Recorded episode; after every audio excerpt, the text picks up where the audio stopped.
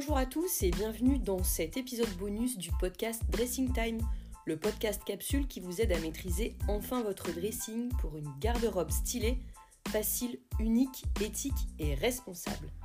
Aujourd'hui un épisode un petit peu particulier puisque comme je vous l'ai dit tout à l'heure il est bonus et je vais vous présenter une marque éthique évidemment à l'impact social euh, franchement rare.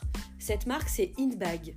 Inbag, si vous ne les connaissez pas, en fait, c'est une marque qui est fondée sur une ONG et qui fabrique des accessoires de mode en coton certifié GOTS. Euh, je vous conseille d'aller checker un petit peu leurs euh, Instagram, site internet et tout et tout. Je suis donc allée interviewer l'équipe Inbag il y a quelques semaines dans leurs locaux. Les deux personnes que vous allez entendre sont Pierre, le fondateur de la marque, et Isabelle, directrice de la marque. Vous allez voir que la qualité du son est vraiment pas terrible parce qu'en fait, euh, bah, au départ, cet enregistrement n'était pas du tout destiné à devenir un podcast. Mais j'ai trouvé leur histoire tellement intéressante, tellement riche que je me suis dit que je pouvais pas passer à côté de cette aubaine.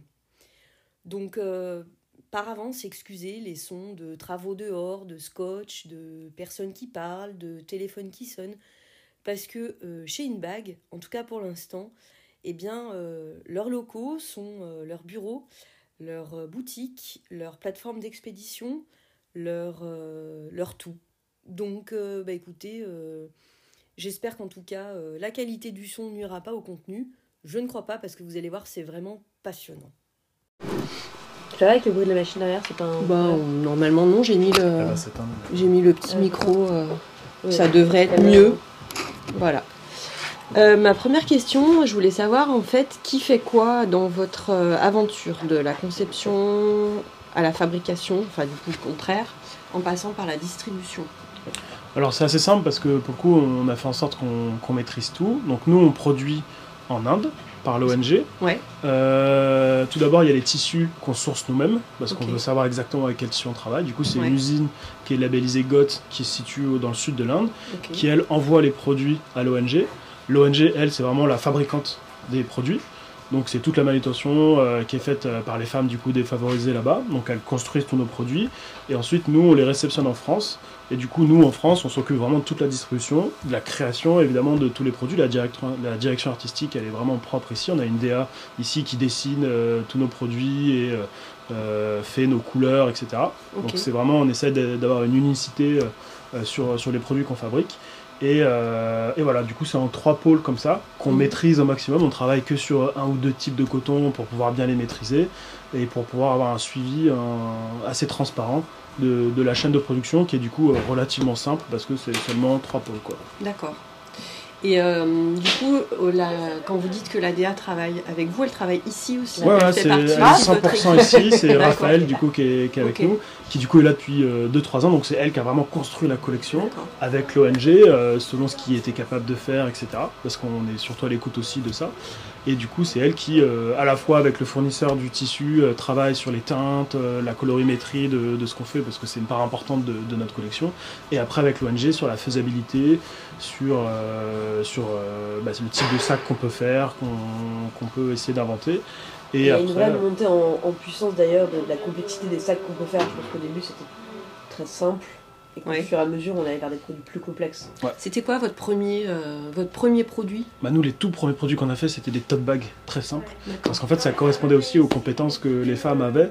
Euh, nous, le principe, c'est que du coup, on, on va, euh, l'ONG va aller chercher les femmes dans les bidonvilles pour les réinsérer. Mhm. Sauf qu'au tout départ, euh, techniquement, elles savent rien faire. Du coup, c'est beaucoup de, de- d'éducation, euh, alors même mentale, sur, euh, sur la place de la femme en Inde, etc., leur capacité à travailler. Donc déjà, faut, faut leur euh, prouver et leur faire comprendre qu'une femme, ça peut travailler. Et une fois qu'on en est là, après, il faut leur apprendre à servir d'une machine, euh, à, avoir, à correspondre aussi aux exigences qu'on peut avoir nous, euh, qui sont pas forcément les mêmes dans leur pays et dans, et dans le nôtre.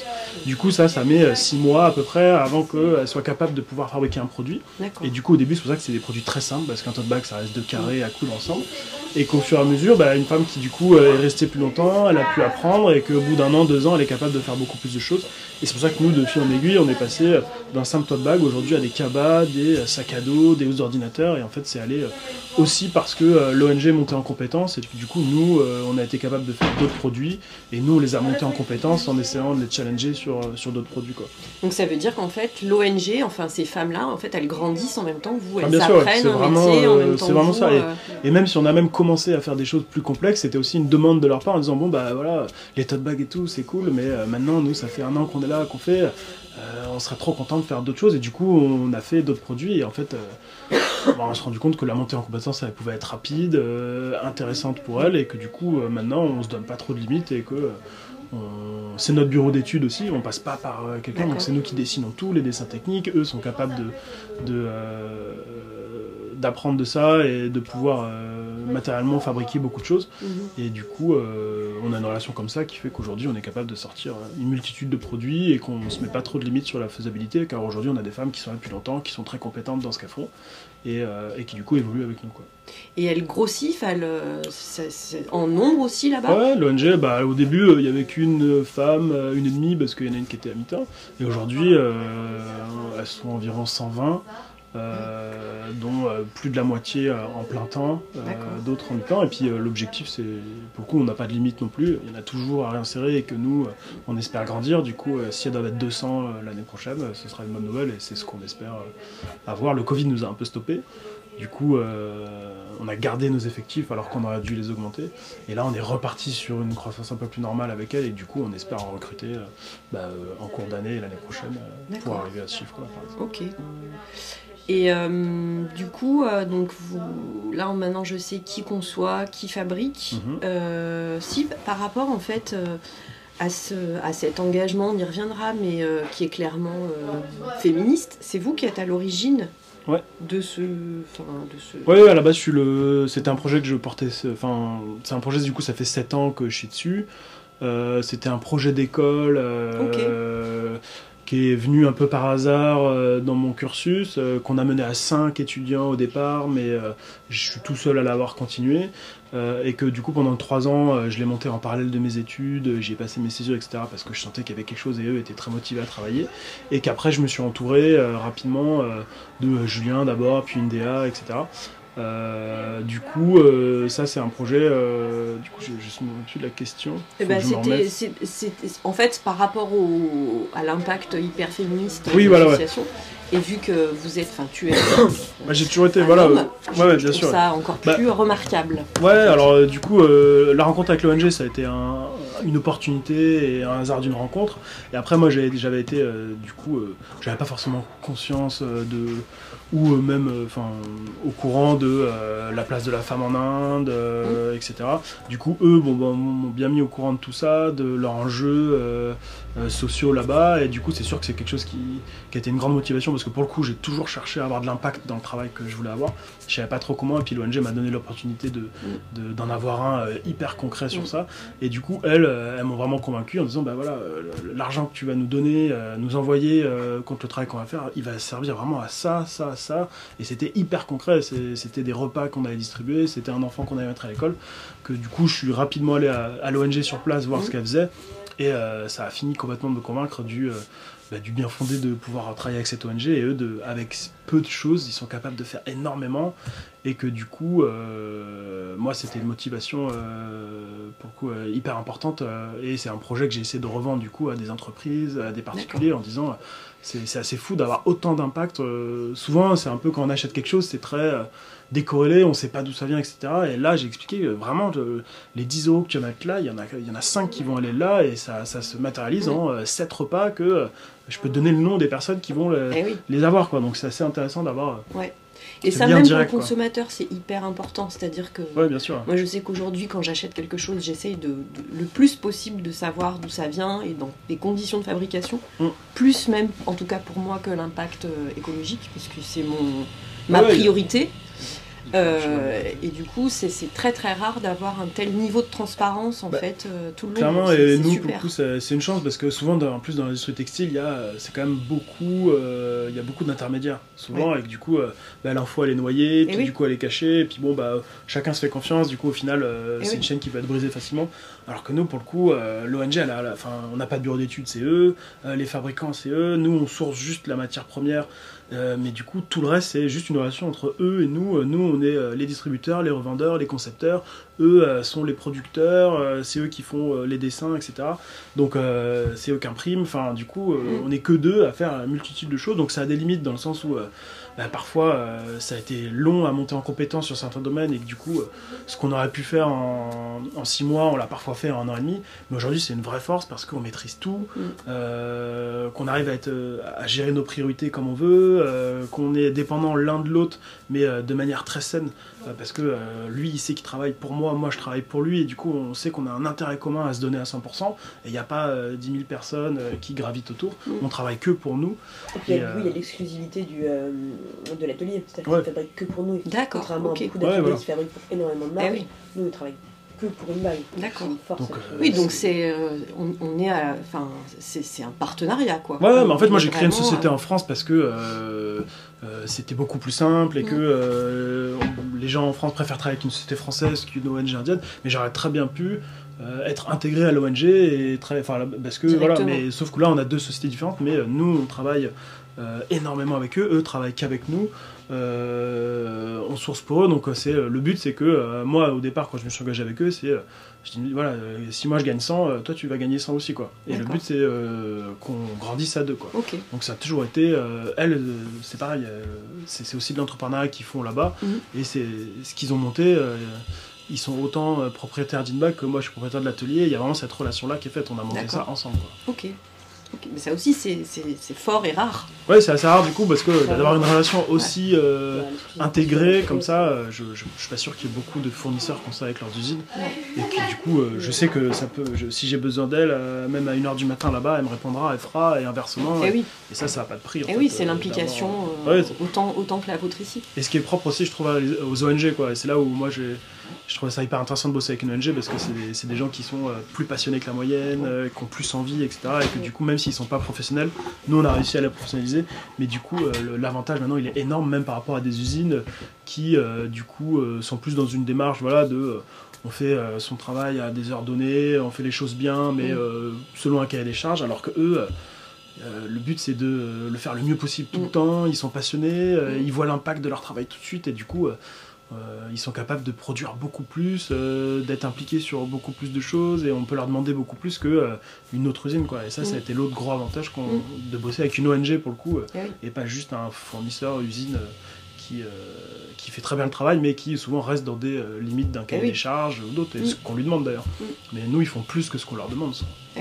Mais ça c'est vraiment la question de la responsabilité en fait, c'est-à-dire qu'ils sont Aussi, ouais. ils sont impliqués, responsables de. de- Oui, bah, de ils savent pourquoi ils font, travaillent quoi. et Comme vous et euh, ouais, c'est sûr. Nous, on sait que dès qu'on vend un sac, l'impact que ça a là-bas, du coup, la motivation, elle n'est pas à chercher, Eh euh, etc. Eux, bah, ils savent très bien que plus ils font du bon travail, plus ils font, plus on va en vendre, et plus eux, ils pourront avoir des femmes à, à aller récupérer, des enfants à mettre à l'école, et euh, grandir aussi. Et du coup, euh, c'est la motivation, elle est assez simple à trouver, Ouais. et le partenariat, bah, pour le coup, euh, on n'a même pas besoin de le travailler, parce qu'en bossant ensemble comme ça, on sait que c'est vraiment un donnant-donnant, sans...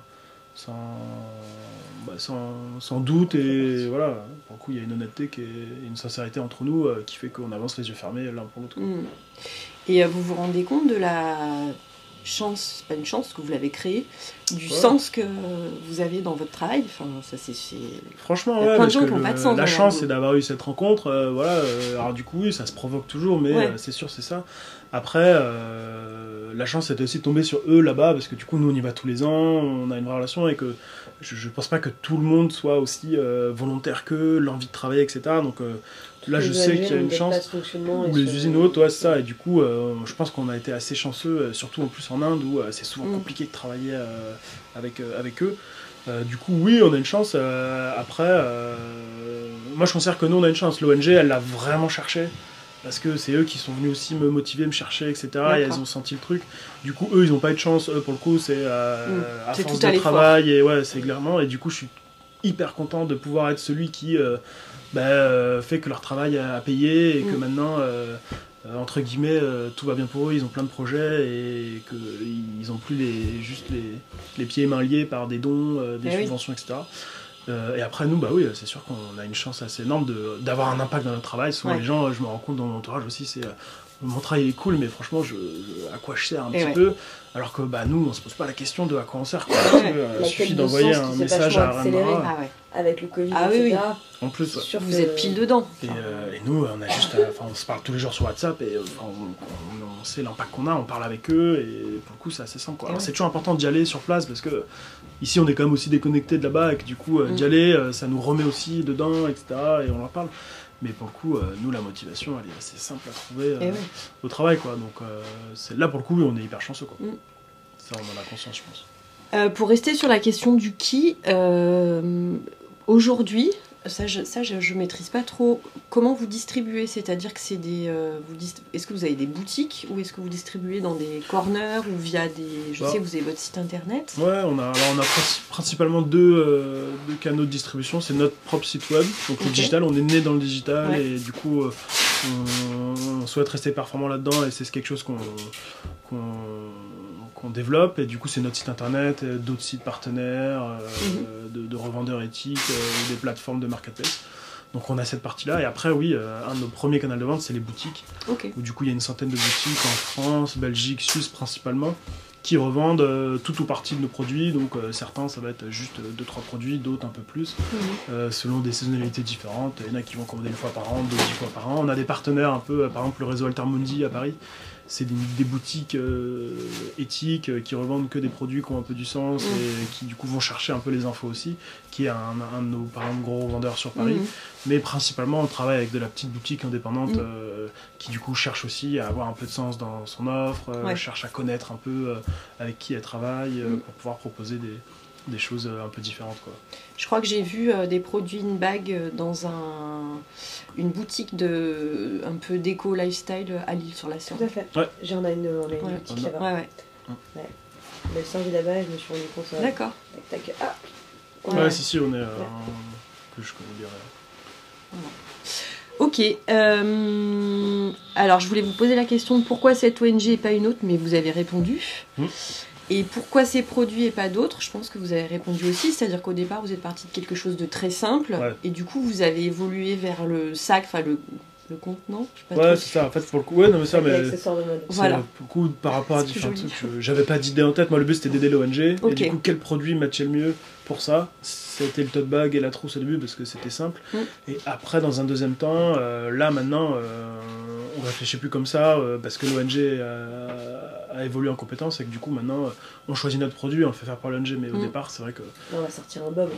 D'accord. chose début on Eh ouais. on aurait fait. Mais du coup, maintenant, on, on s'est ouvert plein de possibilités en ayant Ouais. formé ces femmes, en les ayant intéressées. et du coup, bah, elles sont capables de faire plein de choses. Et du coup, euh, on s'interdisait le vêtement au début parce que c'était trop complexe en termes de taille, de stock, Mm. etc.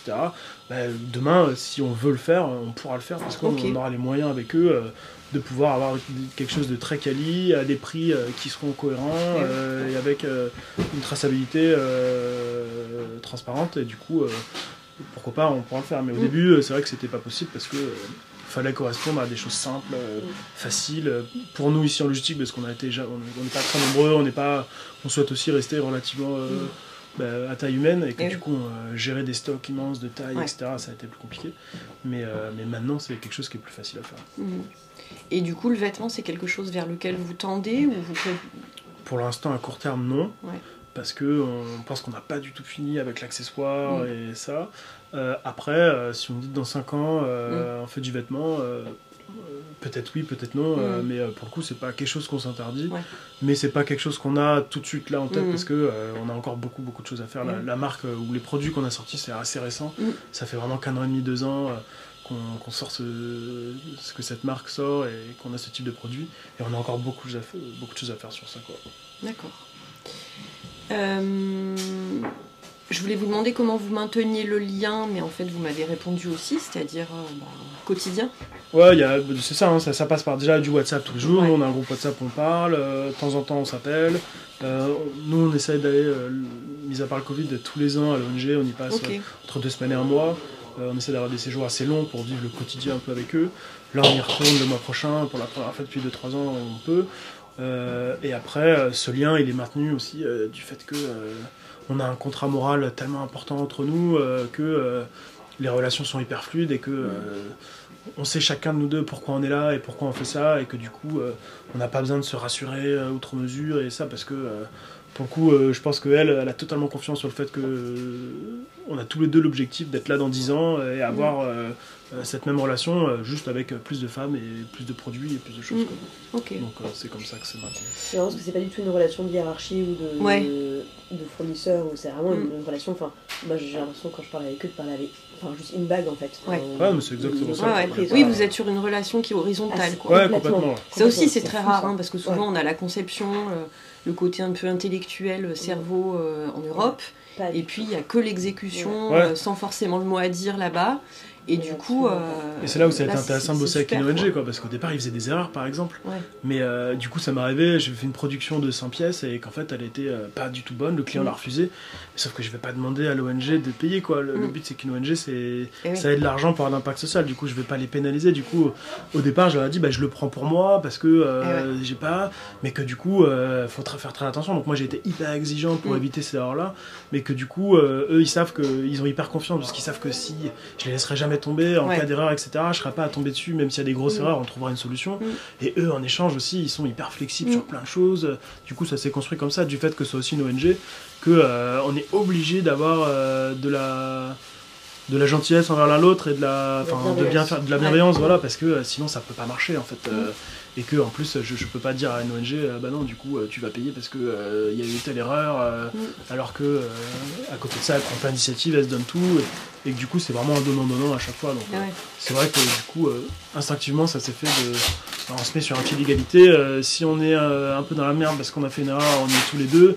Et par contre, si on est content aussi, euh, dans la redistribution, euh, si on fait des grosses commandes, bah, c'est pareil. Quoi. Et Moi, il y a des commandes, je leur dis là, le client il est prêt à payer plus, donc. euh, Mm. bah, là on peut euh, biller un peu plus et que du coup tant qu'à faire vous ayez plus d'argent sur ça quoi. Et Ouais. quand on peut faire des dons on fait des dons euh, à l'ONG pour l'école donc euh, c'est comme ça que ça marche quoi. Ouais, donc en plus de les faire travailler, tout ça, parfois vous arrivez aussi à Ouais, réinjecter. alors là, ça euh, fait deux ans qu'on n'a pas pu le faire, Ouais. mais euh, oui, on avait fait, y a une, on avait fait même un LUL sur ça où on avait du coup envoyé euh, 15 000 euros à l'ONG une année pour ouvrir une classe d'école là-bas, qui sont du coup rien à voir avec du coup toutes les productions qu'on a. C'était vraiment un don euh, en plus Ouais, sur ça parce que on avait, on avait bien évolué cette année-là, euh, qu'il y avait la possibilité et du coup voilà quoi. Il y a des années on le fait pas, d'autres euh, dès qu'on peut on le fait. Et, enfin voilà, il y a différents engagements qu'on peut avoir avec eux comme ça, mais nous le but c'est qu'ils grandissent le plus Ouais. possible et qu'on soit bien. Donc euh, à partir de ce moment-là, c'est aussi plus facile. C'est un fonctionnement qui est à nouveau très intelligent. En fait. Ouais, je trouve qu'il n'y a pas beaucoup euh, en fait. ouais. Du coup, et je me dis en fait, il y a plein d'ONG partout dans le monde qui sont juste à la demande de euh, Ouais. quelqu'un qui vienne aussi les professionnaliser, les expliquer comment on peut marcher et euh, qui du coup euh, peut être hyper intéressant. Du coup, Ouais. je trouve que ce modèle-là qu'on a créé. bah, à tâtons, euh, finalement, euh, maintenant ça, devient- ça devient un avantage concurrentiel énorme Ah, par rapport sûr. à d'autres euh, marques à qui je suis concurrente parce Ouais. que j'ai une flexibilité, une relation que qui du coup m'apporte énormément. Ouais. Qui, qui est, de prime abord au début, c'est un peu plus compliqué parce que Mm. Moi, ils m'ont- les premiers produits qu'on a sortis qui étaient corrects, on a mis un an à les sortir. Alors c'est vrai qu'une usine, bah, tout de suite, elle fait les choses bien. Quoi. Eh oui. Mais le prix à payer au, du début, il est clairement euh, rentabilisé entre Ouais. guillemets euh, maintenant et du coup, on en profite pleinement aujourd'hui. Bah ouais, Ah, c'est super. Euh, vous m'avez aussi répondu euh, quand pensez-vous retourner en Inde, donc le mois prochain. Ah, C'est ça, 5, 5 Voilà. avril. ouais. Et comment ça se passe? Qui qui y va? En général Euh, bah, euh, là au début c'était surtout euh, moi au début quand j'étais tout seul euh, j'en ai un ami euh, j'y allais parce que bon je voulais pas y aller tout seul ou, euh, ou ça. Mais sinon là on y va tous les quatre. Ok. Du coup bah, Raphaël qui est arrivé il y a 3 ans mais du coup on devait y aller en 2020 euh, la DA mais bah, on n'a pas pu ça a fermé juste à ce moment là du coup elle y est jamais allée donc ça. Et Isabelle qui est arrivée plus récemment du coup bah pareil on, on l'emmène aussi le but c'est que euh, tous les gens qui sont amenés à rester euh, un minimum de temps ici euh, c'est qu'ils fassent euh, vite un, un détour par la case ONG parce que Eh ouais. euh, pour le coup euh, ça n'a pas de sens de ne pas les rencontrer, de Eh pas voir concrètement comment ça se passe. Ouais. bien qu'on a envie d'y aller. Que- Ah, ouais, voir, Et que du coup euh, c'est c'est un passage obligatoire euh, à passer. Et puis plus ça va, moi peut-être j'irai plus forcément tous les ans parce que euh, voilà, mais que du coup euh, que les équipes et les gens qui du coup euh, s'investissent et sont là pour longtemps, bah, c'est un passage obligatoire Mm. euh, parce que ça fait partie de la relation qu'on construit et que on se rend compte que même nous là, ça fait trois ans qu'on n'y est pas allé, bah, c'est il y a un manque quand même, il y a Ouais. quelque chose euh, et que du coup euh, faut faut y aller quoi. Du coup, vous êtes quatre aujourd'hui? Euh, en fait, on, on est, euh, bah, on est 6. du coup, il y a deux stagiaires et après. 4 quatre à plein temps euh, sur ça. Et du coup, euh, pour l'instant, euh, on y va à 4. Du coup. Ok. Et vous venez de quel euh, Bah, je vais répondre. milieu euh, euh, enfin, scolaire euh, Ouais, Tous un peu pareil, sauf Raph qui a son.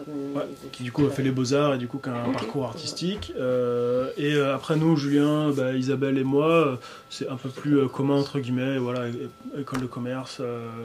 Alors après, moi j'ai pas d'expérience pro parce que du coup je suis directement fait euh, ma boîte en parallèle des études. Mm. Et alors que Julien a, a travaillé avant, euh, Isabelle aussi, a eu plusieurs expériences.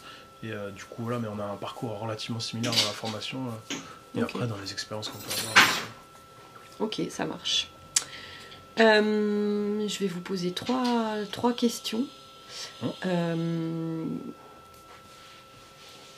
c'est quoi vos trois essentiels de la marque aujourd'hui? Vos trois, euh, s'il devait y en avoir que trois pour vous représenter. Ouais, produits. Bah, la banane, le joint Ouais. et le yacht. Après, il y a, il y a- Alors, outre le produit, nous aussi, on s'est beaucoup construit par rapport aux les couleurs qu'on sort. Ouais. On les travaille beaucoup.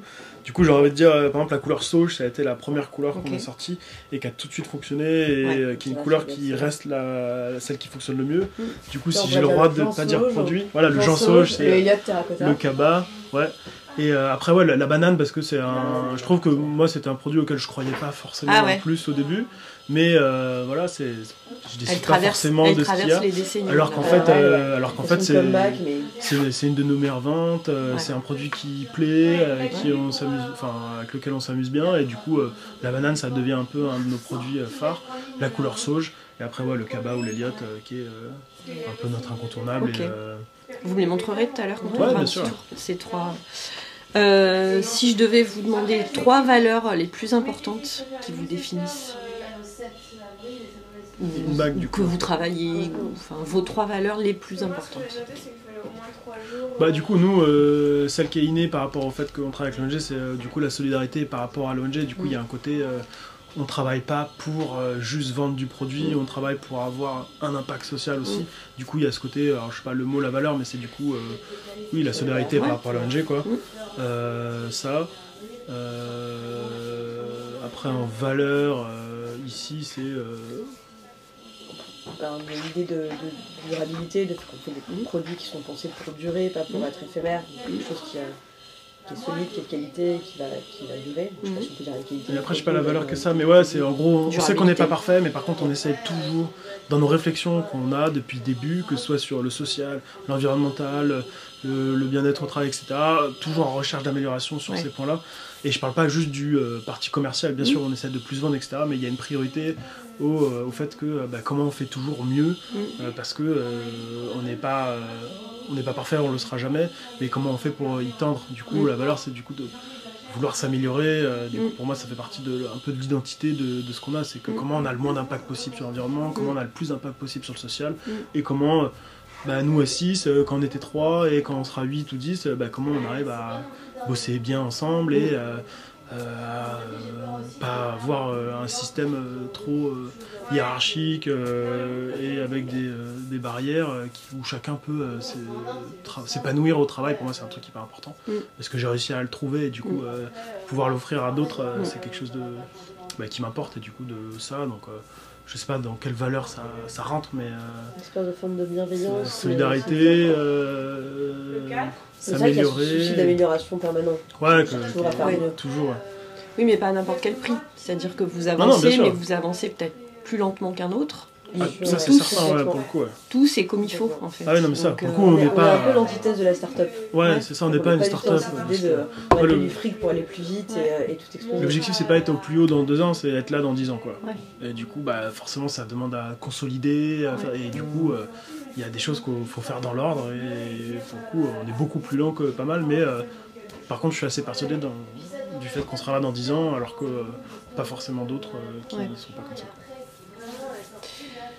Euh, et enfin, alors là, euh, c'est pas facile.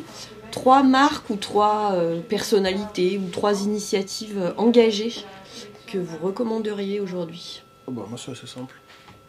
Bah, déjà, Veja, la marque, alors c'est assez simple, hein, Veja au Patagonie, parce que c'est c'est ceux qui, pour moi, ont eu la primeur de, de l'engagement et c'est un peu les premiers à avoir mis le nez là-dedans et euh, à avoir un Et peu. réussir euh, à être tendance en faisant quelque chose. Ouais. de- Voilà, c'est les premiers qui ont fait de l'éthique Oui, oui. qui se portent, un peu, je trouve. ouais. Et bon, bah ça, c'est un peu, euh, c'est eux qui, quand même, ont ouvert la voie à plein de marques comme nous. Mm. Du coup, il y a un côté, eux, alors que ce soit Veja, Patagonia, mais les, les premières, ça. Après, moi, en personnalité, euh, Jean-Marc Jancovici, Mhm. qui du coup, euh, j'espère qu'il sera de plus en plus connu et qu'il aura un rôle de plus en plus important, qui est pour le coup pareil sur le, le climat, Mm. qui du coup nous concerne aussi, euh, nous en tant que producteurs textiles et tout. C'est, on essaie l'impact social, il est, il est primordial, mais il peut plus aller euh, sans euh, l'impact environnemental qu'on essaye de baisser. C'est nos prochains gros chantiers. Mhm.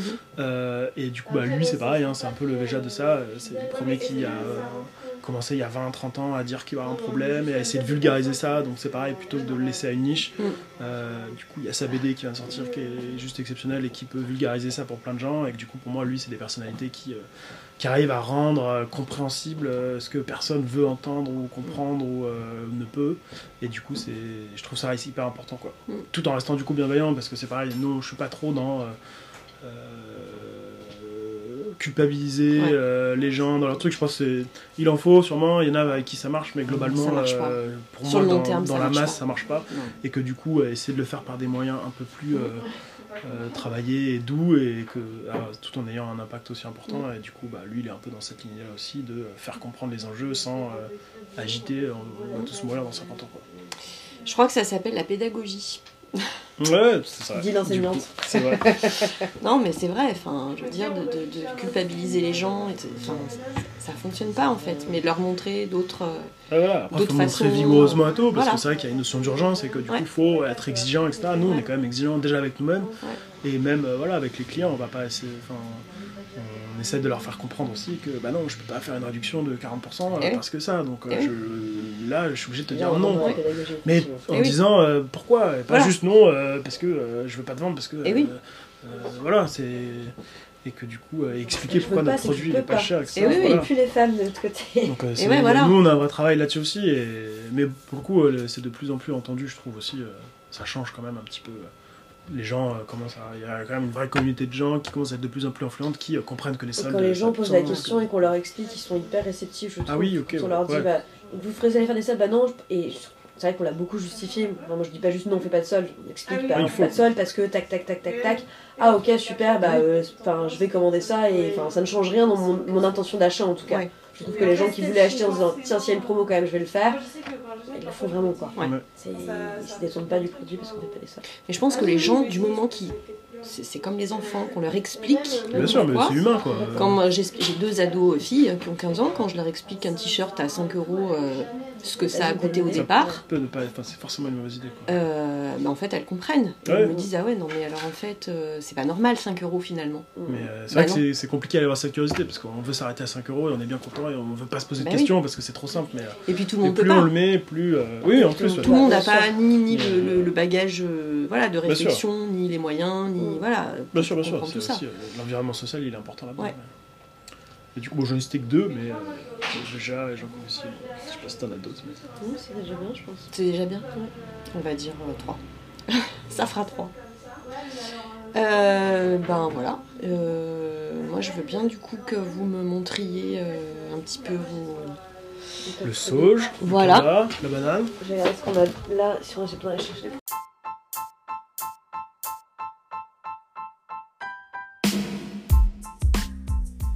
Voilà, ainsi s'achève cette conversation plutôt informelle avec la marque Inbag. Si cet épisode vous parle et vous intrigue et que vous avez envie d'aller plus loin, je vous retrouve sur mon blog saufetvoila.com. J'ai d'ailleurs rédigé un article sur la marque Inbag qui viendra compléter cet enregistrement et sur lequel vous allez pouvoir trouver beaucoup plus de visuels. Si vous avez aimé cet épisode et les autres, faites-le découvrir à vos proches, à vos amis, à votre famille, à vos ados, à vos réseaux. N'hésitez pas à partager pour m'encourager. Sachez que c'est hyper important pour nous, les créateurs de contenu, d'avoir votre soutien. Retrouvez-moi sur Instagram aussi à hâte, sauf et voilà. Sur ce, bonne réflexion et à très bientôt sur le blog, sur Instagram ou sur YouTube. Bye